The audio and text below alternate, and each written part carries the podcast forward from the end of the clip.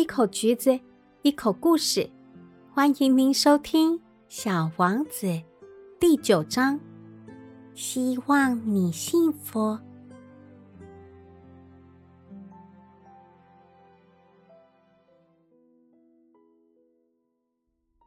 我想，小王子大概是利用一群候鸟迁徙的机会跑出来的。在他出发的那天早上，他把他的星球收拾得整整齐齐，把他上头的活火山打扫得干干净净。他有两个活火山，早上热早点很方便呢。他还有一座死火山，他也把它打扫得干净。他想，说不定它还会活动呢。打扫干净了，它们就可以慢慢的、有规律的燃烧，而不会突然爆发，就像烟囱里冒出的火焰一样。当然，在我们的地球上，我们人太小，不能打扫火山，所以火山给我们带来了很多很多麻烦。小王子还把剩下的最后几棵猴面包树树苗全拔了，他有点忧伤，他以为他再也不会回来了。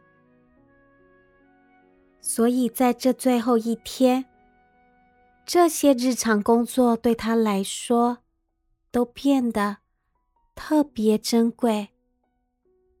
当他最后一次浇花，准备把花再度放进玻璃罩中，好好保护起来。他发觉自己有点想哭的冲动。再见了，他对花说道。可是花没有回答他。再见，他又说了一遍。花咳嗽了一阵，但并不是由于感冒。终于，他对小王子说道。我以前真傻，请你原谅我。希望你能幸福。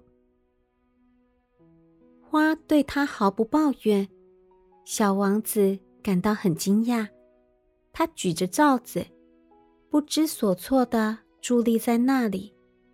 他不明白，他为什么会这么温柔恬静。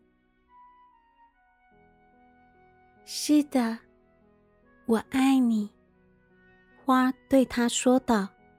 “但由于我的过错，你一点也不知道。那没关系。不过，你也和我一样的傻。希望你今后能幸福。嗯，把罩子放在一边吧，我用不着它了。”要是风来了怎么办？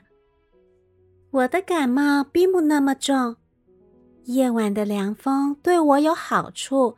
我是一朵花。要是有虫子和野兽呢？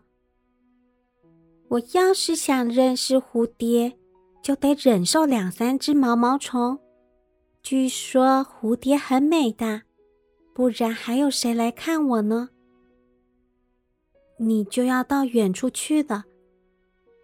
至于说大动物，我并不怕，我有爪子。于是，他天真的露出他那四根刺，随后说道：“别这么磨蹭了，真烦人。你既然决定离开这，那么快走吧。”他不愿意让小王子看见他在哭。它是一朵非常骄傲的花。